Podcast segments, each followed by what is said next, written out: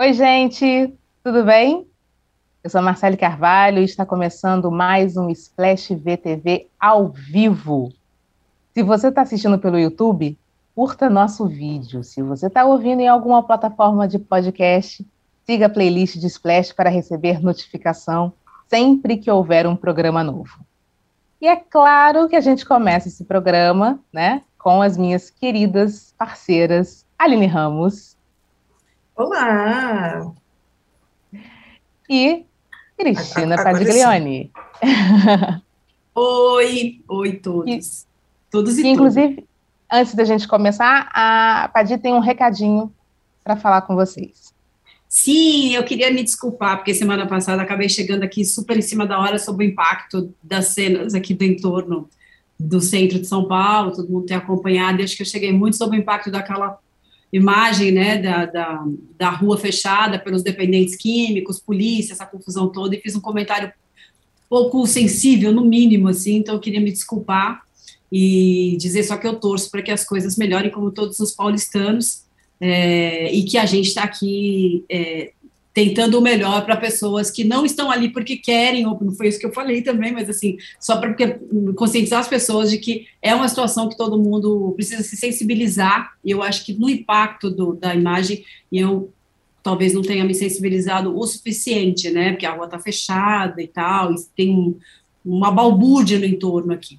Mas era isso, só queria me desculpar mesmo, porque fui pouco sensível e porque eu acho que é obrigação de todos nós é, colaborarmos para de alguma forma, tentar é, se sensibilizar e acabar com isso, né? É isso. Então, vamos lá? Vamos conversar um pouquinho sobre o que a gente adora fazer, que são as nossas queridas novelas. E por falar nisso, meninos, terminou sexta-feira. Quanto mais vida, no... melhor, a novela das sete, né? E terminou é, com o último capítulo, digamos assim, um pouco que gerou uma certa polêmica, né? Há quem não tenha gostado muito, né, de ter se sentido até enganado, porque a premissa da novela seria o quê? Os, um dos quatro, né, é, é, protagonistas, eles morreriam depois de ter recebido a chance, a segunda chance da morte, né? Só que o que aconteceu? Morreu? Hum, não morreu, não morreu morrido, assim, né? Morreu morrido. Na verdade, o neném, que era o, o personagem que seria o escolhido né, da morte para poder morrer, ele chegou a, a, a passar dessa para uma outra, só que ele foi e teve, acho que, uma segunda, uma, uma, outra chance, né, uma terceira chance, digamos assim, porque ele voltou à vida e quem morreu no lugar dele foi o Rony. E na web, isso gerou uma certa polêmica, né, porque as pessoas estavam esperando que, que isso acontecesse, que o protagonista, um dos quatro, né, morresse de fato. E aí muita gente também reclamou, falando que cenas né, importantes, como cenas finais ali da Flávia e do Guilherme não aconteceram. Enfim, eu queria conversar um pouquinho com vocês sobre isso e queria saber da Aline. Aline, você acha que o público, né, quem acompanhou realmente a, a novela, eles têm ali a, a, uma certa razão, né, de ficarem chateados porque não foi entregue, digamos, o que havia sido prometido lá atrás e também sobre as cenas, né, que eles, que eles estavam querendo ver as cenas de amor ali do final dos, dos, dos, protagonistas juntos, enfim. Queria que você falasse um pouquinho a respeito dessa indignação né, do, do público na, na internet. Olha, eu acho muito válida essa indignação, porque a novela, ela tem uma coisa, né, que por ser diária, as pessoas têm um compromisso ali todo dia de parar no mesmo horário na frente da TV para assistir.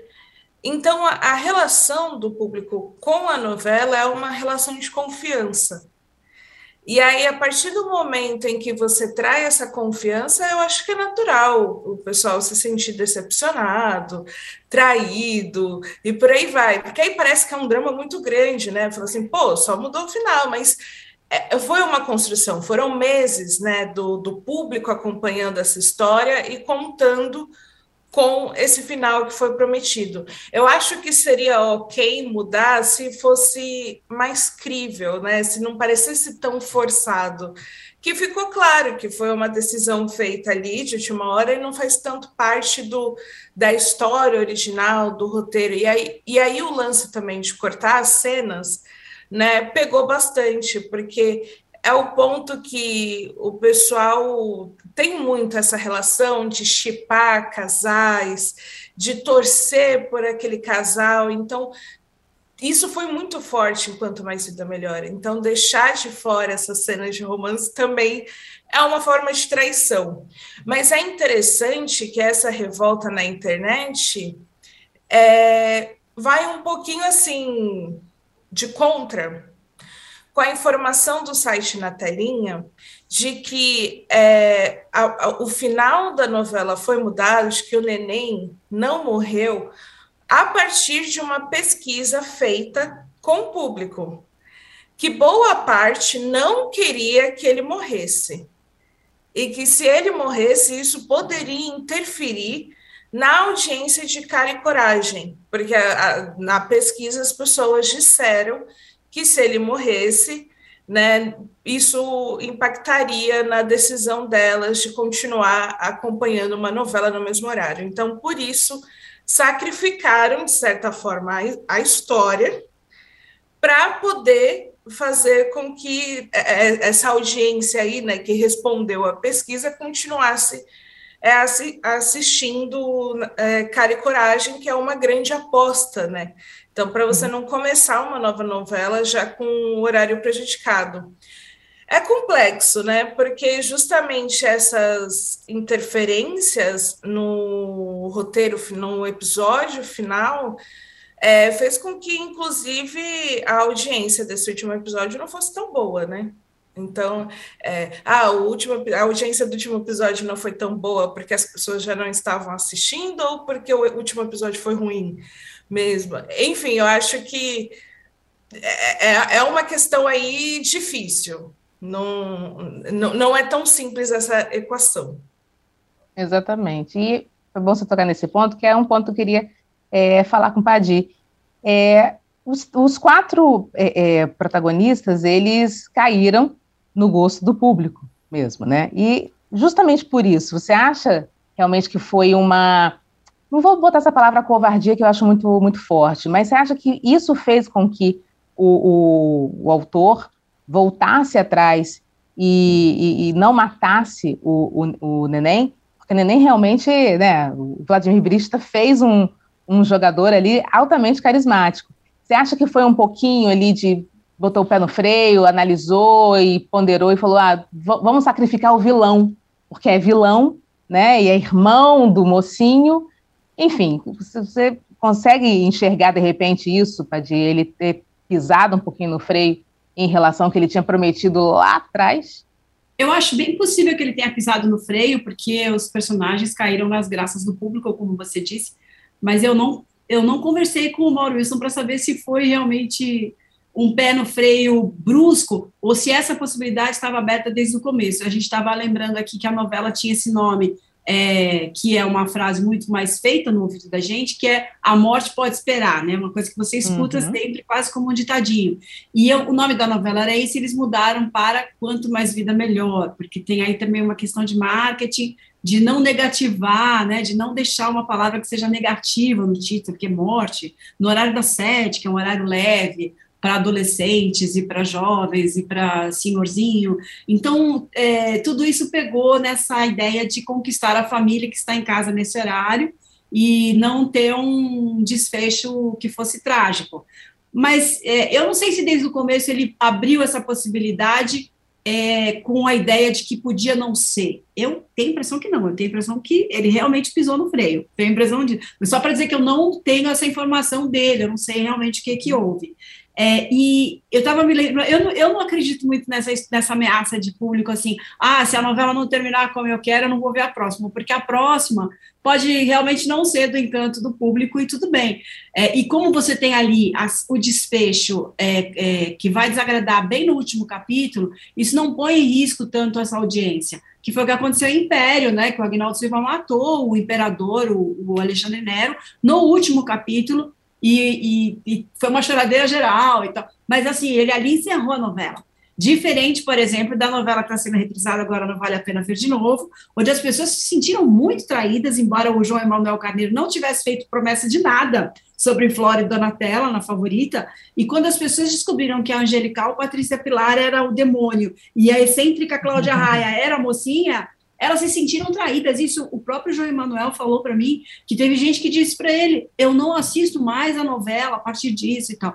Não quer dizer que depois ele veio com a Avenida Brasil, que que não entrou na, na onda dele? Entrou, né? Então, é muito relativa essa coisa de dizer, ah, não vou assistir mais e tal. Eu não acredito muito nessa ameaça, não. E não acho que a emissora, assim, o autor, né? não acho que o autor tem que ceder muito. Por isso eu espero que ele não tenha tido realmente uma reviravolta completa e que essa possibilidade estivesse aberta como uma ideia de desfecho que não cumprisse exatamente a promessa inicial da novela. Pois é, porque ficou, eu lembro que ficou toda essa essa aura de gente, quem é que vai, né? Qual, é, qual, qual será? Qual, quais deles ali realmente a morte vai puxar para o lado dela, né? E uhum. tinha toda uma história realmente é, é, que fazia todo sentido ser o neném, né? Porque ele salvaria a filha que desde sempre tem, tinha problema cardíaco, né? Então o coração dele seria transplantado para a filha, né? Aconteceu isso no, no, final, no sentido de que foi o tio, né? Foi o, o coração do tio que foi bater no, no, no peito da, da sobrinha. Mas mesmo assim, assim a gente, a gente, ficava nessa expectativa de saber como é que ia ser essa morte, né? Poxa, como é que é, é, essa comoção ali dos outros é, é, personagens ali, porque eles, eles também estavam esperando os outros três, né? Que alguém ali deles fosse embora, né? E, e aí realmente acabou que não, não, não aconteceu. E, e é, é, essa coisa que a, que a Aline falou, né? Realmente é natural que o público acabe se sentindo um pouco é, traído mesmo, né? De não ter é, recebido aquilo que comprou na verdade, lá, lá no, no início, né? Agora, tem também, eu, eu, vi, eu vi algumas coisas na, no Twitter, algumas pessoas dizendo, ah, mas é claro que o, o autor não ia matar o, um dos protagonistas, né? Imagina se o autor mata o protagonista. Mas, como bem você lembrou, Padir, teve o, o Alexandre Nero e teve também Valcir Carrasco matando também o casal protagonista de é, Alma Gêmea, né? Eles Sim. também morreram no, no final. E foi, eu lembro que foi uma comoção também, as pessoas assim, gente, mas como é que ele teve a coragem de fazer isso? E aí teve gente que xingou pra caramba o autor, imagina como é que mata o casal protagonista desse jeito e tal. Quer dizer, as pessoas também, às vezes, esquecem que isso aconteceu e, e acontece mesmo, né? E, e eu, eu, teve uma amiga minha que falou assim, eu acho que o, o Mauro fez uma novela muito boa, é, teve elementos ali, principalmente essa coisa da troca né, dos corpos ali, que deu um up na, na trama, né? E só que, infelizmente, não terminou do jeito que, no caso, né, eu, ela falando eu, estava esperando, né? E assim como ela, muitas outras pessoas também, pelo que a gente viu aí na, na internet, né? Queria Agora. Só, queria só lembrar que o Nero, aliás, morreu também no final da regra do jogo, embora ele não fosse exatamente um mocinho, ele era o protagonista da história no sentido de mostrar a dubiedade das pessoas, tal. Ele era o grande, ele era o grande protagonista ali da novela e também morreu no final. Então morreu duas vezes protagonista, último capítulo é também, para não dar erro, né? É verdade. Agora, em contrapartida da estreia de Cara e Coragem que aconteceu, eu tô com uma mania de falar Cara e Coroa, olha isso, que também foi uma novela. É, a estreia de Cara e Coragem nessa segunda parece ter agradado em cheio, né, o, o, o telespectador. A nova novela das sete trouxe Paola, traz Paola Oliveira e Marcelo Serrado como os dublês Pati e Moa, que terão uma missão árdua aí pela frente. O que vocês acharam, gente, da, da, da novela? A novela já chegou mostrando, pelo menos a que veio, né? Muita adrenalina para esse horário das sete. Queria que você falasse um pouquinho, Aline, o que, que você achou dessa estreia, é, também prender um pouco a tua respiração ali em alguns momentos, como é que, como é que você vê? Olha, eu gostei muito de, desse primeiro capítulo, né, é, tenho dúvidas se eles vão manter esse tom de adrenalina durante a novela toda, porque é difícil, né? Talvez seja algo para o começo e depois a, a, história se desenrole de outra forma. Mas acho que o que me chamou mais atenção foi a Paola Oliveira. É, eu acho que ela é uma protagonista que é muito carismática, né? Você já eu, eu, senti já uma aproximação com ela, meio que eu já comprei a dela, eu já estava com os medos dela assistindo, porque ela ficou assim, não, mas ah, eu não devo ir, eu estou sentindo aquilo de novo, e aí você fica meio, não vai, mas ela tem que ir para a história acontecer. Mas, mas, enfim, esse medo, a, a, relação dela, ela é casada, o marido está doente, tem dois filhos, mas tem ali um amigo que dá para ver que já tem uma relação confusa e que você vê que isso vai se desenvolver ao longo da novela, que eles vão acabar se relacionando ali de alguma forma. Então, eu, eu, eu gostei muito, assim, para mim, Paola Oliveira foi o, o grande destaque de, desse primeiro capítulo, assim, acho que foi uma boa escolha. E, e é muito interessante porque também é um universo novo, né?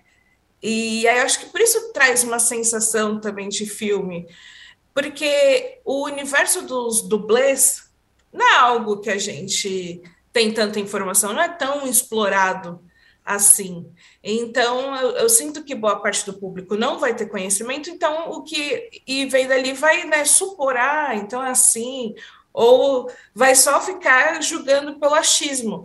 Mas é interessante também como eles colocam um outro lado, né, de que ah, nós fazemos a história acontecer, nós que somos os verdadeiros super-heróis, que salvamos o mundo, e aí vão para o meio do mato. Parece um pouco estranho, né? A, a escolha de dois dublês para ir para o meio do mato salvar um documento. Parece, mas enfim, se está fazendo sentido ali, eu acho que convenceu. Enfim, eu gostei muito da Paola Oliveira e do elenco, de todo o elenco, eu achei todo mundo muito assim agradável. E aí eu acho que a sensação é é de fato uma novela leve, é uma história que parece de sessão da tarde, é um filme de ação, hum. mas é um filme de ação da sessão da tarde. E que você assiste assim, vai indo. Não é algo que parece tão truncado. Então, para mim, vou acompanhar, ver o segundo capítulo e, e assim por diante, né? Vamos ver se vai continuar entregando o que prometeu. Exatamente. A história te prendeu, deu o gancho. Imagina, aquele paraquedas vai abrir ou não vai abrir, né? Deu aquele gancho e te prendeu mesmo. Isso é muito bom. Uma novela que está tá começando. Eu senti isso também. Parecia que era uma, um filme, que eu estava assistindo esse, esse filme mesmo, né? De dois dublês ali, eh, contratados por uma aventura que você não sabe muito bem como é que é, jogados ali num, numa missão bem, bem complicada. Cara de, de filme dentro de um horário de novela das sete. E esse horário, inclusive, né, ou melhor, essa novela, inclusive, né, Padilha, chega também com uma outra com uma outra novidade. Eu queria ouvir um pouquinho sua, as suas né, impressões a respeito da estreia, mas também queria ouvir você, porque essa novela está sendo reprisada, né? Uma coisa inédita, eu, eu acredito, dentro da, da TV Globo, num horário de madrugada, né? Queria que você falasse um pouquinho disso, assim, sobre essa, essa é, é, é sua impressão da, da estreia ali, que a Aline já, já deu a dela ali sobre Paola, e, e sobre essa novidade também, que chega com cara e coragem, que é a reprise na madrugada, né? Pois é, a Globo dando uma de SBT, né? Fazendo segundo horário de novela. A gente nunca, eu não me lembro de ter visto isso, assim, faz 32 anos que eu cubro TV, nunca não me lembro, e nem me lembro como espectadora, não, não, como consumidora, não me lembro disso. A Globo sempre tratou o horário da novela dela como uma coisa imprescindível. Tem gente que não saía de casa porque não tinha outro horário para ver aquele capítulo. E com sorte, dali a 10 anos ela poderia ver Não Vale a Pena Ver de Novo. Então não se perdia, né? E não uhum. tinha, um tempo, estou falando de um tempo que não tinha nem o streaming. E agora que eles têm o streaming e tem um canal Viva que tem reprisado algumas coisas, às vezes mais recente, outras não, eles têm outras janelas de, de para salvar as pessoas que perderam uma história, eles resolvem fazer um horário alternativo de madrugada. É, primeiro, tem uma coisa aí de. Eu acho que tem uma coisa é, alguns, alguns elementos, assim, uma delas é custo, não é por isso que eles fizeram, mas ajuda também o caixa, né, da empresa, porque você está botando no ar um material que já está pronto, que já é, que já já está ali. Eles têm, eles tinham filmes ali que também eram de segunda, terceira, quarta janela, sei lá, de um filme, é, que eram também um pacote que você tem que estar tá, é, fazendo um rotativo, um rodízio esse pacote passa a ser menos utilizado com a chance de ser distribuído em outros horários. Então, de alguma forma, tem, um, tem uma questão legal aí de custo para eles, e talvez dê mais audiência, a gente ainda não sabe quanto foi, mas talvez dê mais audiência, quer dizer, eu digo aqui, né, de, já, eles já devem ter o resultado, mas aqui eu não, não tomei conhecimento de quanto foi essa audiência, é, eles têm uma audiência na madrugada muito próxima do SBT com esses filmes antigos. O SBT vai bem na madrugada e a Record vai muito mal porque passa a madrugada toda com, com com cultos da Igreja Universal e tal, é muito é, é, traço, assim, né? Dá, é menos que, que um ponto. Então, o SBT vai bem, a Globo costuma ir um pouquinho melhor, e às vezes dá bem próximo, né? E aí, de alguma uhum. forma, assim, para o institucional do dia, a média do dia, eles podem ter algum resultado, embora de madrugada também não haja é, muita inserção comercial, não tem muitos anunciantes e tal. A Globo diz que a tentativa é de pegar um público jovem que nem sempre está em casa no horário das sete, que provavelmente não trabalha ou não estuda cedo, porque para assistir novelas três da manhã precisa não acordar tão cedo, e ao mesmo tempo você tem uma, aquela função do streaming, que quando você põe uma novela no streaming, ela vai melhor, não vale a pena ver de novo e vice-versa, uma coisa, uma tela que alimenta a outra, né? O cara vê de madrugada, fica com vontade de ver no dia seguinte, e de repente até ele aparece no horário em que era possível para ele ele não assistia. Eu queria só dizer que o, eu gostei muito, muito, muito da abertura, muito. E eu já amo aquela música do Paralamas naquela gravação, acho que aquilo realmente não podia ser mexido, né? Porque houve, cogitaram fazer uma outra música que ia ser uma regravação, do, que era a música do Lobão que Izzy e Emicida não teriam gravado porque não quiseram, mas a música que entrou é uma outra música e entrou na gravação original, que eu acho bem legal. Ah, e a, a, a moldura da animação ajuda a corroborar essa ideia de que é um filme. Ah, os, o design das, da, dos créditos, é tudo levado para você enxergar aquilo como se fosse um filme, mas dentro dessa ideia de sessão da tarde, que eu achei muito boa, acho que é bem isso mesmo que a novela propõe. Exatamente. Agora, esse horário é, alternativo, né, da, da, da, madrugada, ele chega como uma novidade, mas também chega como uma, uma ousadia, porque como você bem falou, né, é, quem né, tá é, é, ligado depois do Bial, depois né, no, do, do Supercine no sábado. Pra, no sábado tudo bem, né? Porque de repente a pessoa está lá, no domingo vai, né, vai tirar o domingo para descansar, ok. Mas durante a semana mesmo, né? É, acordado para poder assistir a reprise da, da novela. Ah, eu, eu, fico, eu, fiquei me questionando isso. Falei, gente, é uma, uma ousadia isso, né? De emplacar, tentar emplacar esse horário. Vocês também veem por esse lado também? Olha, eu quase assisti no horário especial, cara e coragem, porque eu, eu assisti pelo Globoplay uma hora da manhã. Então eu falei, se eu segurasse mais um ah. pouquinho, eu teria ficado três horas da manhã. Que eu pensei, ah, não vou esperar o, o Conversa com o Biel para poder assistir, já vou assistir logo, adiantar aqui pelo Globoplay, porque para mim o, o horário normal da novela eu nunca consigo pegar, é sempre muito difícil para mim, mas por, por uma questão de hábitos e, e, por aí vai, então é mais fácil assistir algo uma hora da manhã. Então, é, eu acho que pode sim fazer sentido. Uhum. É, é arriscado, mas eu não, eu não sei até essa, essa, leitura de público jovem, até porque quando eles divulgaram, eu dei bastante risada, é, do o, ah, como vamos atrair o público jovem, que era com le parkour, dança vertical. Verdade. Verdade. Negócios, mas tudo bem. Eu acho que pode ser um bom experimento, porque se a gente está vendo uma tendência de que as pessoas estão assistindo novela né, essa audiência está pulverizada, porque acho que é o que está ficando claro, né? A gente uhum. vem aí numa sequência de novelas que a audiência não é mais nada muito grandioso, mas as pessoas estão assistindo. por que não tentar? Né? Eu acho que é, é algo que vale experimentar. Se não der certo, tira. Assim como a, a, Globo e tantos outros canais fazem com muitas outras coisas. Não precisa tirar igual o SBT tirou uma novela com uma semana no ar. Não precisa ser assim. Dá para esperar a novela terminar para poder acabar aí com um horário especial. Mas é isso, acho que faz parte. Eu acho também que tem poucas alternativas para quem não tem TV fechada, stream, para quem só tem TV aberta. É um horário sem alternativa, então aquilo te assalta de alguma forma, né? Um cara que está lá sem conseguir dormir, está zapeando, ele encontra uma produção bem feita, bacana, uma historinha legal, ele compra. Eu acho que pode funcionar bem sobre esse aspecto. Eu ainda fiquei pensando o seguinte: como é um horário, né, em que a gente está querendo, de repente, dar uma relaxada, né? Tentar encontrar alguma outra coisa que faça os insones, de repente, dormir, né? É, é, é, dormir e tal. Não sei, fiquei pensando, será que não seria melhor é, é, colocar Pantanal, já que tem essa coisa contemplativa, né? Você fica ali é, mas, contemplando. Mas aí eu acho que Pantanal eles não vão querer dar uma segunda janela justamente para concentrar o público ali mesmo. Ali, ali segue a estratégia tradicional, né? Entendi. Que é não, é não dar outra janela. O cara tem que assistir ali ou tem que comparecer no Globoplay. Se não por assinatura, se submeter aos comerciais, que é uma outra conta, né? Tudo, tudo é um tudo é um caixa, a caixa registradora rodando, né? Porque ali os, os, anunciantes querem também que se concentre mesmo um público ali. Olha, sobre. A gente chegando nos comentários aqui, nossa querida Liv está me mandando aqui, sobre cara e coragem.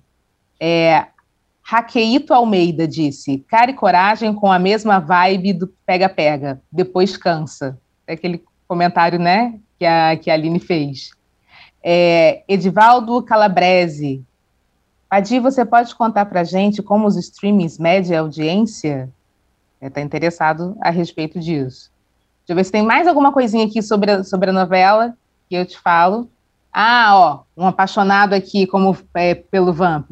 Wilson Júnior. Poderia passar Vamp na madrugada. Olha isso. Aí é no Viva, né, que tem, que tem essa função também.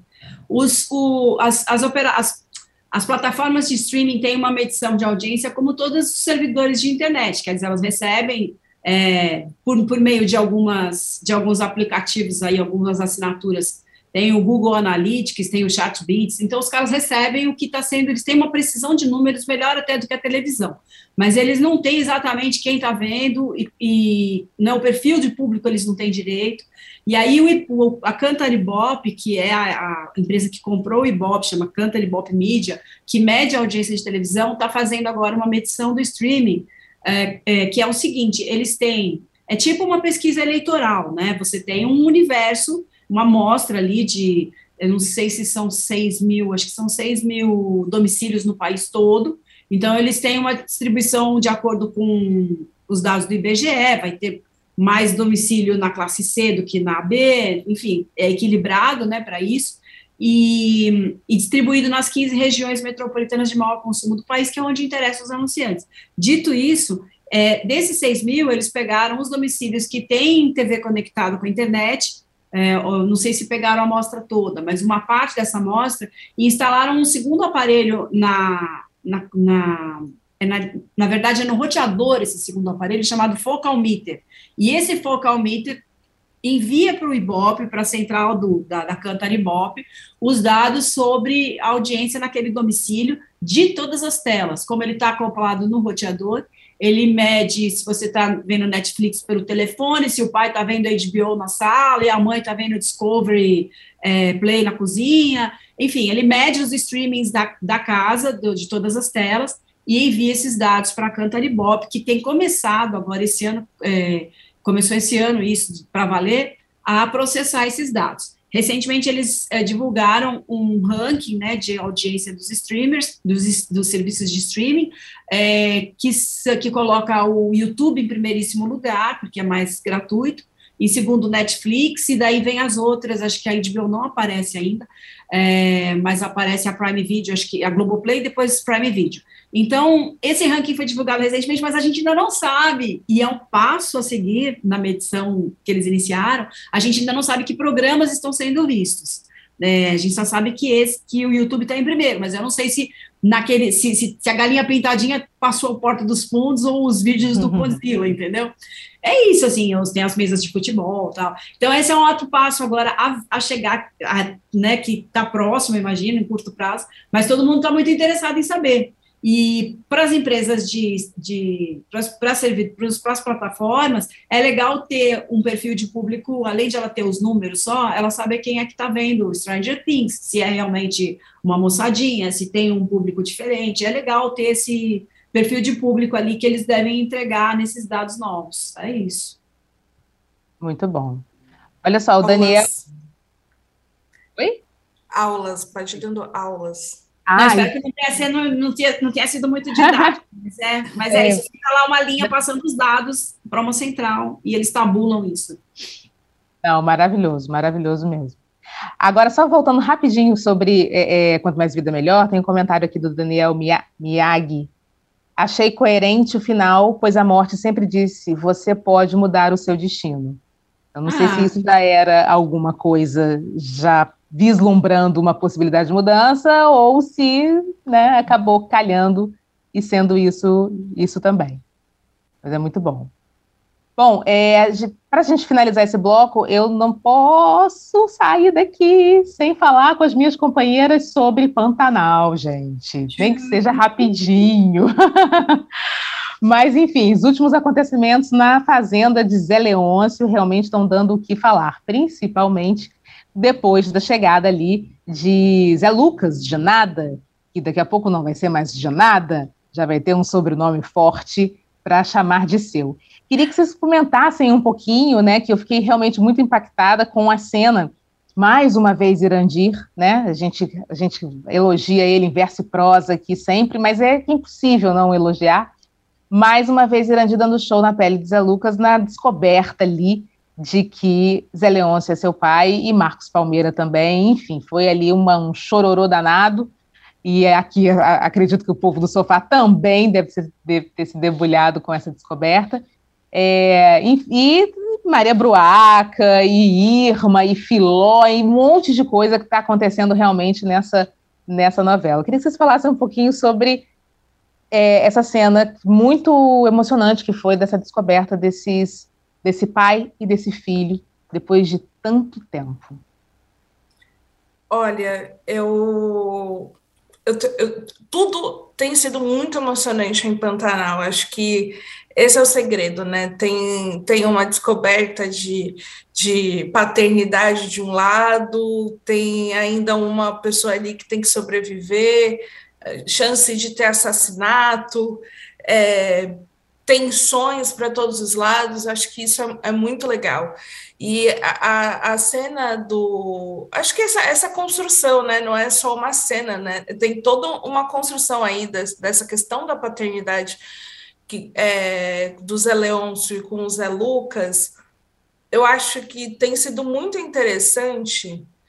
E porque o Irandi é isso, como você já disse, a gente, nossa, já elogiou aqui horrores nesse programa. É, mas o, o, Marcos Palmeira, ele tem feito um, um, um papel ali que eu, eu, morro de raiva dele. Eu termino a novela com raiva dele, assim. Tadinho, porque, Leôncio. Porque, porque é, é, tudo muito confuso, ele, ele, é uma pessoa muito caótica, e o Marcos Palmeira está conseguindo transmitir tudo isso né? Uhum. Porque no momento ele tá ali meio emocionado que encontrou o filho dele, logo em seguida, aí alguém falou uma coisa ali, ah, então vou expulsar ele daqui. E já, e já sai pela porta querendo expulsar os Lucas. Você fica, o que está acontecendo? Né? Uhum. Aí ele muda de ideia, e aí vem toda a discussão entre a Filó na história. Então, eu acho que, que é isso, é muito intenso, porque também são histórias que foram bem construídas, né? Desde o primeiro capítulo. A gente está acompanhando o drama da Filó ali, ah, se o Tadeu é filho, não é filho, aí fica com raiva que o Zé Leôncio não reconhecia como filho na frente dos outros, agora reconhece, mas sabe que a Filó de... passa uma dúvida, a Irma, eu, eu considerei muito também, a Irma roubou muito a cena, ela tá roubando muito a cena nos últimos capítulos.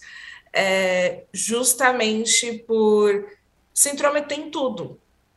Ela se intromete, ela, é, sabe, assim, o Zé Leôncio está se dando, se deparando com a, com a possível paternidade, né, de um filho, e ela está ali já falando o que ele tem que fazer. Uhum. E, e, aí ela já entra na cabeça, quer entrar na cabeça dos Zé Lucas, enfim. É, é isso, é muito. A, a gente tem uma cena assim, sempre que é muito contagiante, mas todas as outras vão fazendo com que elas fiquem mais importantes ainda, né? E que toda hora aparece um personagem que chama mais atenção, que move muitas emoções. Enfim, é, eu, eu, eu, eu tô me rendendo ao, Marcos Palmeira aí, que ele tem despertado muita raiva, muita dúvida, as pessoas estão com muita raiva dele, que é o terceiro filho aí, que ele é pai ausente e não, não está sabendo lidar com a paternidade. Enfim, ah, e Pantanal, como sempre, incrível, né? Muita coisa acontecendo ao mesmo tempo. Mas durante muito tempo, né? Na verdade, ele não teve filho nenhum, como ele mesmo falou. Né? O menino foi tirado dele quando ele tinha meses, então ele passou esses anos todos, né? É, lidando depois com, né, lidando com o Tadeu ali, né, como filho e tal, mas a chegada desses dois filhos, né, é, é novos, vamos dizer assim, para ele realmente mexe com a cabeça dele. Mexe com a cabeça porque, primeiro, o Jove, que é o filho lá da, da, né, da, da Madeleine, né, do, o filho que ele é, é acreditava no primeiro momento, ser o, o, primeiro filho. E depois é esse filho que chega, que é a cara do pai que ele espera tantos anos. Mas de isso dá um nó na cabeça da pessoa, né? Faz ele... Não, eu acho, eu acho ótimo quando eles falam assim, ele é muito parecido com o senhor, só que o Irandir e o Marcos Família não são parecidos, né? No máximo ele tem o cabelo enroladinho, assim. Mas é engraçado como eles, eles vendem isso no texto, e daí eles dão. Eles, eles, o, o Tadeu fala, não só fisicamente, mas o jeito e tal, não sei o quê. Mas é para justificar que, né? o DNA daquele cara tem uma explicação que vem do pai dele e tal. Na primeira versão, na verdade, o, o, o Zé Lucas de Nada é o próprio ator que fez o Zé Leôncio na primeira fase, que era o Paulo Gorgulho. Então, o, o, o Paulo Gorgulho reaparecia, seria como se fosse o Renato Góes hoje, seria o Renato Góes para voltar e não o Irandir. Mas eu achei legal ele é, pegar o, a linhagem né, do patriarca, né, e trazer o Joventino de volta, e ao mesmo tempo o Velho do Rio ser um outro ator, que é o Osmar Prado. É, então é uma dá, uma dá um nó na cabeça das pessoas por isso. É, mas eu acho que a gente consegue comprar todo esse pacote de tão bem embalado que ele está, de tão bem amarradas que estão as pontas. E eu acrescento à história do Marcos Palmeira o fato de eu ter visto o Marcos Palmeira como Tadeu na, em 1990. Então, para mim, ele ele tá assim, tipo um ator completo. Claro que eu vi Mandrake, eu vi várias coisas de Marcos Palmeira, né? Sendo muito diferente é, do próprio Tadeu, do próprio Zé Leôncio, de aquela coisa que eu falei semana passada, que ele não tem muleta cênica, né? Nesse caso, ele uhum. tem um sotaque ainda, o figurino, que ajuda muito, mas ele não tem muita muleta cênica e ele consegue se fazer distinguir claramente de um, de um personagem e de outro. E eu vejo o Zé Loreto hoje falando, sei lá, e eu lembro do Tadeu falando isso, que era quase que, na época seria um meme, né? Porque todo mundo repetia, sei lá, né? Ficou, né? E eu acho incrível, acho incrível como, como tem essa como tem essa, esse paralelo né, na minha cabeça do, do, da primeira versão, e como é tudo tão diferente ao mesmo tempo tão igual. A locação é a mesma, o texto é muito parecido, texto é parecido porque a base é aquela mesmo e tal, e os personagens. E Irma completamente folgada, concordo muito com a Aline. muito folgada. Entrona, né? Muito folgada. Eu, eu falei, ela era toda tímida, agora ela tá toda, né? Opa, estou aqui e tal, né? Para os atores, as, as, os lindinhos da, da, da peãozada lá e tal, ela tá lá toda disponível, né? Primeiro com o Gabriel Sáter, agora com o Irandir, né? Os, os, dois personagens, e o próprio Zé Leôncio, que é o grande amor dela, o Palmeira e tal. Então, a gente está comprando tudo que eles, que eles entregarem, essa é a verdade. Assim, a novela botou a gente numa trilha de né? Somos nós o verdadeiro gado agora, que a gente está assim, né? Totalmente, a gente não para. E aqui gado, mesmo. Somos, é, somos o gado dos aleões, que fique claro, de mais ninguém, dos aleões. Só, só sim, isso que a gente aceita. De, de Pantanal, vamos virar que todo mundo é. vai virar marruá, ou então gado pantaneiro. É. Estamos todos aqui realmente muito apaixonados por, por Pantanal cada vez mais. É, vamos mudar de canal?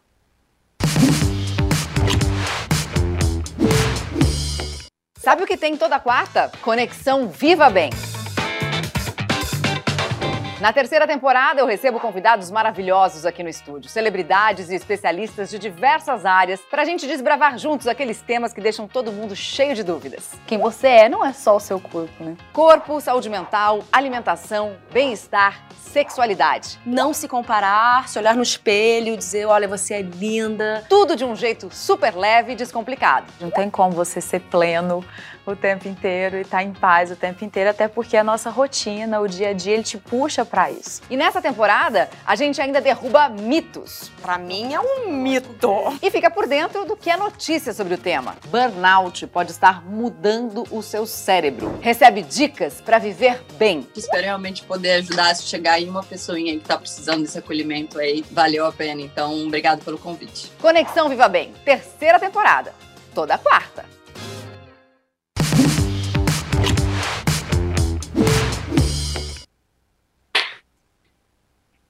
Oi, gente.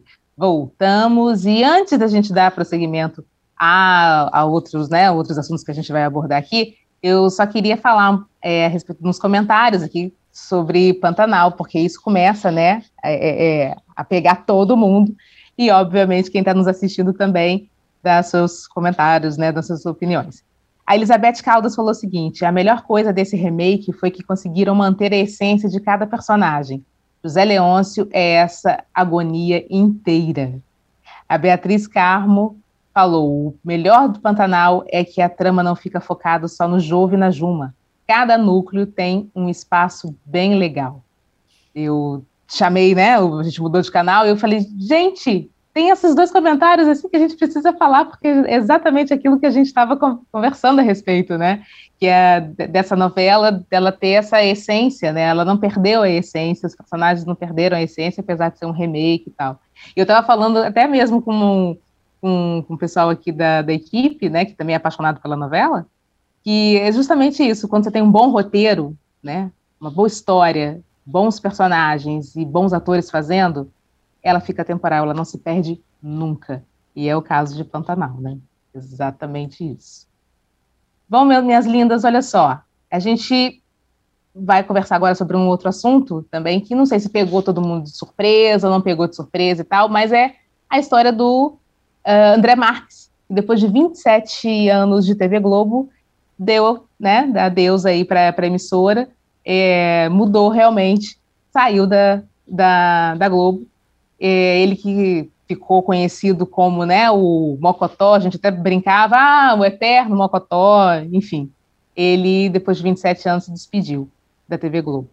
E justamente isso, assim, eu não sei se pegou, como é que vocês enxergam né, essa saída do, do André, é, não sei se pegou as pessoas realmente de surpresa, se pegou vocês de surpresa, ou se, na verdade, já era meio favas contadas isso acontecer, justamente por essa, né, essa, essa, troca de comando, digamos assim, de, de, da programação dos programas da, da, emissora, e que a gente não viu ali o nome do André em nenhuma dessas é, é, mudanças, ou então de uma possibilidade de ter algum outro programa. Enfim, queria que vocês analisassem, né, que a gente conversasse um pouco a respeito dessa saída dele da emissora depois de tanto tempo. Olha, Acho, acho que eu fiquei surpresa, mas porque antes tinha a sensação que o André Marques estava no grupo de queridinhos do Boninho. Hum. Né, que era quem ali fazia a divisão de certos programas, a, a, a, rotação aí desses apresentadores, e dava essa sensação que ele era um queridinho, né, justamente pelas críticas que já foram feitas ao André Marques no passado, principalmente na apresentação do No Limite. É, mas eu acho que tem algo que tem ficado muito claro na Globo, é que eles não querem manter apresentadores quando a opinião pública é totalmente contrária a, a, a esse apresentador, né? A uhum. gente, acho que desde o No Limite, o, o André vem sendo criticado, ele parece que não conseguiu se recuperar do baque, né, que foi a, a, apresentar o, esse reality, e, e ficou essa marca, né, muito negativa sobre ele. E aí, parando para pensar, pô, isso é ruim para conseguir patrocinador, anunciante, em qualquer programa. Eles precisam de figuras carismáticas e que o, tem grande aderência no público. Não é à toa que o Mion né, chegou uhum. na Globo e conseguiu tanto espaço assim. Né, justamente porque ele, ele tem esse apelo muito maior que o André não tem. E aí é isso, né? Ele já. É, é a gente pensava, bom, ele é queridinho do Boninho, mas né, não é queridinho do público. Onde vão colocar ele? E eu sinto que onde colocassem, as pessoas iriam reclamar. Ou ele teria que se é, renovar, fazer algo muito diferente, o que parecia que ele não estava tão disposto, né? Tanto que no próprio programa de casa ele sofreu inúmeras críticas pela sua presença ali. Eu acho que o ponto é, assim como no, no, no Limite ele parecia que não tinha tanta vontade de estar ali, ele também demonstrava falta de vontade no É de Casa. E aí você fica, pô, e aí, o que, que a gente faz com alguém que né, tá no ar e todo mundo percebe que não quer estar ali? Então, acho que isso foi uma junção, né, provavelmente, de fatores de, pô, é, não tá legal. O que, que a gente vai fazer com essa bucha? Entendi. É, vendo, vendo por aí, e, e, a pessoa percebe, né, assim, a, a, própria pessoa percebe que as pessoas estão percebendo, né, de que ela não está mais tão à vontade ali naquela, naquela função, ou, ou enfim, não está agradando tanto quanto agradava antes, porque ele ficou tanto tempo no video show, né? Quando, né, quando existiu o saudoso video show, e ele fazia muito bem ali, né? Então, acho que chega um momento também que a gente, a gente mesmo começa a perceber, estou sobrando de repente, né? E é isso que eu queria até falar com o Padi. Você acha que realmente já tem muito, né, apresentador, está sobrando apresentador ali na, na emissora? É, temos o caso da Fernanda Gentil também, que não se encaixou em nenhum dos projetos novos. E, diferentemente do André, a Fernanda não parecia, deram, deram umas propostas, é, uns micos, né, para ela tocar. Uhum. Se joga não era legal, é, mas tinha ali a presença da Fabiana Carla, do Érico Braz, tinha o quadro dos humoristas, que era a melhor coisa do programa, e aí quando transformaram o programa em semanal no sábado, tiraram os humoristas, que para mim era a coisa mais bacana. E ela estava sempre uhul, né? Aquela... Aí ela fez aquele zigue-zague arena que também não era bacana. E ela tava, e ela tentava, você vê que tem um esforço ali. Ela não está também na contemplada na, na nova dança de cadeiras. É, eu acho que algumas coisas assim, por exemplo, o, o Otaviano Costa, que agora está no SBT, num programa menor, que teve programas em projetos muito bons na Globo também, que você falou do vídeo show, me lembrei dele. O Otaviano, para mim, é melhor do que o, do que o André, mas ele foi, ele foi retirado do jogo antes também por projetos que deram errado. Então, me preocupa um pouco essa. Se é, né, se existe aí uma instantaneidade de mensurar a competência de um apresentador por um programa que onde ele não funcionou bem, perto de um histórico que ele pode ter ido muito bem de várias outras coisas. É, não sei se foi isso, mas o André, no caso específico do André, concordo que ele estava muito desanimado em qualquer. E o próprio The Voice, eu acho que ele estava muito repetitivo. Tudo bem que tem que ter um bom roteirista, que o cara também está ali lendo um texto que nem sempre é dele, normalmente não é mesmo. Mas você percebia que ele fazia todas as perguntas com, sabe, assim, é, do, quase que era quase que um. Podia botar uma gravação ali, ele falava igual para todos os os jurados mudavam o nome só, mas tudo era muito igual, muito quadradinho, assim, e ele não é aquilo, né? Então eu acho que ele estava realmente é, um pouco exaurido das propostas que ele encarou nos últimos tempos. Parece que ele vai fazer agora um programa de culinária na HBO, não sei se é se isso está certo, mas é, era o comentário ontem, e hum, talvez esteja mais próximo do que ele está afim de fazer nesse momento, né? Basicamente isso. Estava desanimado? Estava desanimado. Mas é, alguns projetos poderiam ter ficado com ele. Eu achei que com a saída do Thiago Leifert ele ia ocupar uma posição mais sólida ali, em vez de ficar entre o Ed Casa e The Voice, e ele estava meio coringa, né, aquele cara que, ah, não tem ninguém, chama o André, né, é, mas ele estava desanimado, de fato é isso, assim, e tem gente sobrando ainda, tem a Fernanda uh, Gentil, que a gente não sabe o que, que vai acontecer, no novo encontro a gente tem dois apresentadores, antes tinha uma só, né, que era a Fátima, vai virar Patrícia Poeta e o Manuel Soares, e o Ed Casa acabou trazendo aí, tentando fazer uma você vê que teve uma tentativa de, faz, de dar um respiro também. Eles podiam se virar com o que eles tinham ali no elenco da casa e estaria resolvido. Mas aí traz a Maria Beltrão da, da Globo News, é, traz outro trio que não estava no programa também. Isso acaba dando uma possibilidade de respiro para o programa. Me parece que a emissora também não quis se prender ao elenco que já tinha, né? Foi um meio que é, e que tem todo o cheiro de ser trabalho de pesquisa, sabe? Assim, o que, uhum. que o uhum. público quer? Ah, o público, então, precisava de representatividade, Manuel Soares foi trazido para de casa e agora está no encontro, é, precisava de alguém que não fosse é, exatamente aquele modelo esquálido que a televisão sempre contemplou, então vamos dar é, voz às pessoas que é, é, vestem GG também, entendeu? Que é bacana. Então, essa pluralidade pesou muito nesse novo elenco, é, e não só o fato de não ter programa para todo mundo, que eles podiam ter se virado com o que eles tinham, não precisava inventar gente diferente no é de casa, por exemplo. Eu acho isso. Posso é acrescentar uma coisa? Claro. É que eu, eu acho, isso que a Paty falou, da pluralidade, é, eu, eu, acho que faz parte. A Globo tem colocado isso né, como um objetivo a ser alcançado, a maior diversidade né, como um todo. Falta muito para realmente ser diverso. Mas dá para ver que tem, tem pessoas ali dentro tentando. E assim, a gente não vai conseguir aumentar a diversidade se for manter todo mundo ali. Querendo ou não, nessa história, né, você vai colocar pessoas novas, vai ter que a, a coisa vai ter que girar. Então, não, não dá para pedir diversidade e querer, ah, não, queremos que continuem os mesmos homens brancos heterossexuais apresentando os programas. Vai ter que mudar. Para a gente ter mulheres, vão ter que sair homens.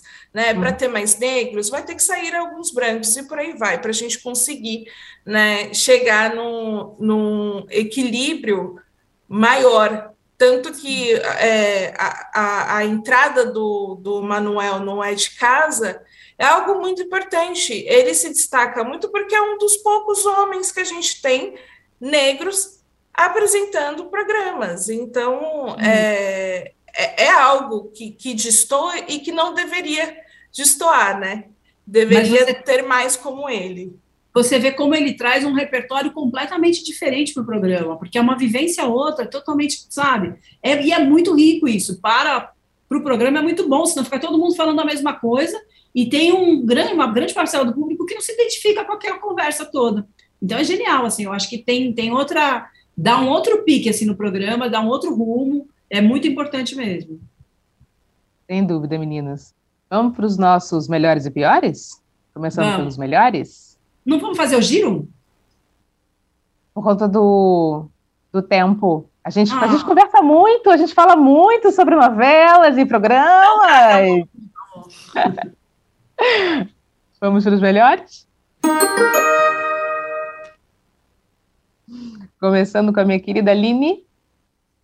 Bom, o meu melhor vai. Eu, eu acho que vocês já perceberam, cada semana eu escolho um, um, um personagem, um ator de Pantanal para ser como melhor. E o dessa semana é o Marcos Palmeira. Acho que é, é um personagem. É, o, o que o Marcos Palmeira tem feito é algo muito louvável né? O Zé Leôncio dele é, gera todas as emoções possíveis no público, e eu acho que é isso que a novela precisa e o que deixa é, Pantanal tão rico. Então, Marcos Palmeira, essa semana, assim, tá exemplar. Agora, o Zé Leôncio, não.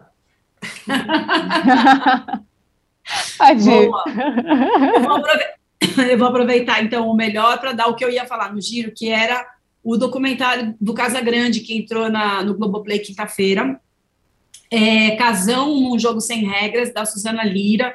É, muito, são quatro episódios, é muito intenso, muito bom. É intenso na medida em que a vida desse cara é muito intensa, é, da, assim, da, das glórias ao inferno, sabe? Vivendo tudo a milhão, desde que se entende por gente. Tem cenas maravilhosas de gols e, e lances de futebol que foram recuperados para o filme dele jogando na Itália, no Porto, no Corinthians, evidentemente, inclusive com aquela arquibancada do Pacaembu, que a gente não vai ver mais, a gente nem vai ver mais o casão no Pacaembu, nem a arquibancada do Pacaembu. Então, tem um tom saudosista, mas, mas trazido para hoje, assim, com um depoimento muito contundente dele, muito honesto, muito sincero, muito transparente.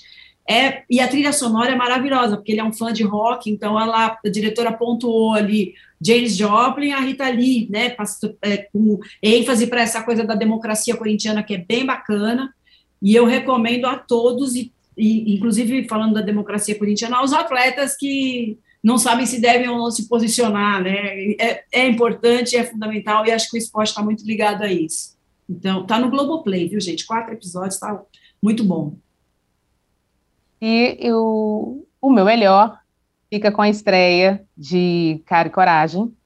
Fiz de falar Cara e Coroa, ai meu Deus. Cara e Coragem, que justamente por isso, que traz essa, essa energia de novela das sete, né, de, de, de aventura, de, de, de filme, e eu acho que se ela realmente continuar sendo tendo essa pegada, né, esse fôlego todo até o final, eu acho que vai ser um novelão de, de Dourado das Sete, assim, incrível e vai conseguir aquilo que quer, que é resgatar também um público jovem para esse para esse horário, ou então para o horário da madrugada, enfim, mas para poder assistir essa novela. Vamos para os piores?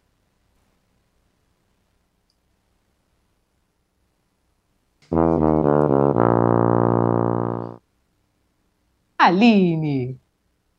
Bom, acho que não tem como. O meu pior da semana vai para a perda de Milton Gonçalves.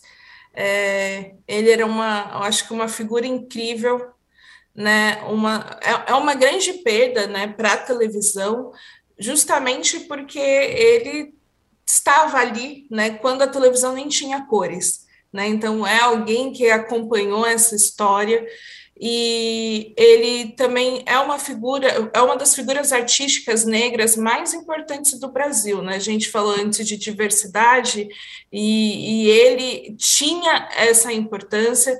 Ele fez história como ator negro que abriu portas aí para muita gente. É, esteve em grandes novelas, né? Que a, a gente sempre lembra como Escravizaura, Irmãos Coragem.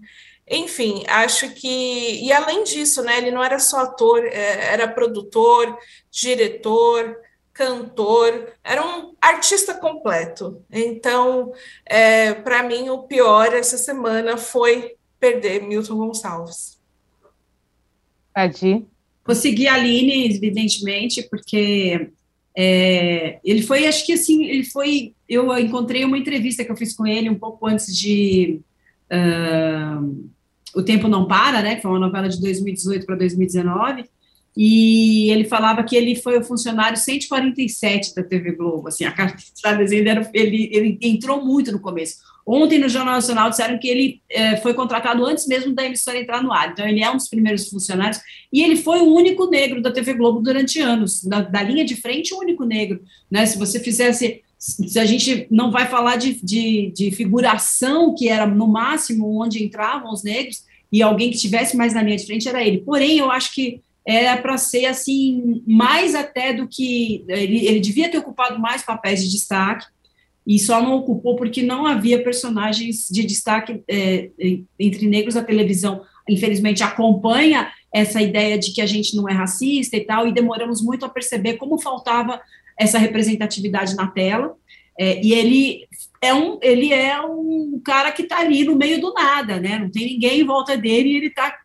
é, é, é, o corredor da, da, da, maratona ali quase que sozinho nessa representatividade durante muito tempo. Então é de extrema importância que a gente tenha tido uma história é, honrada e honrosa como a que ele deixou. Exatamente, eu não posso fugir realmente, fiquei muito sentida com a morte de Milton Gonçalves.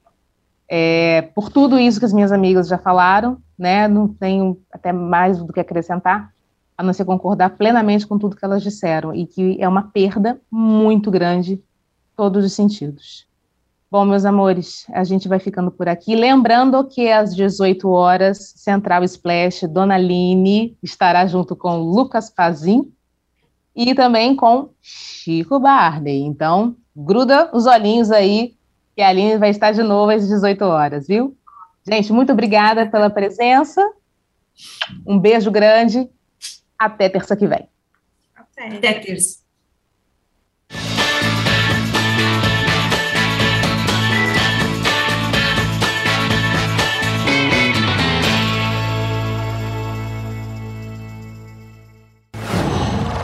Qual?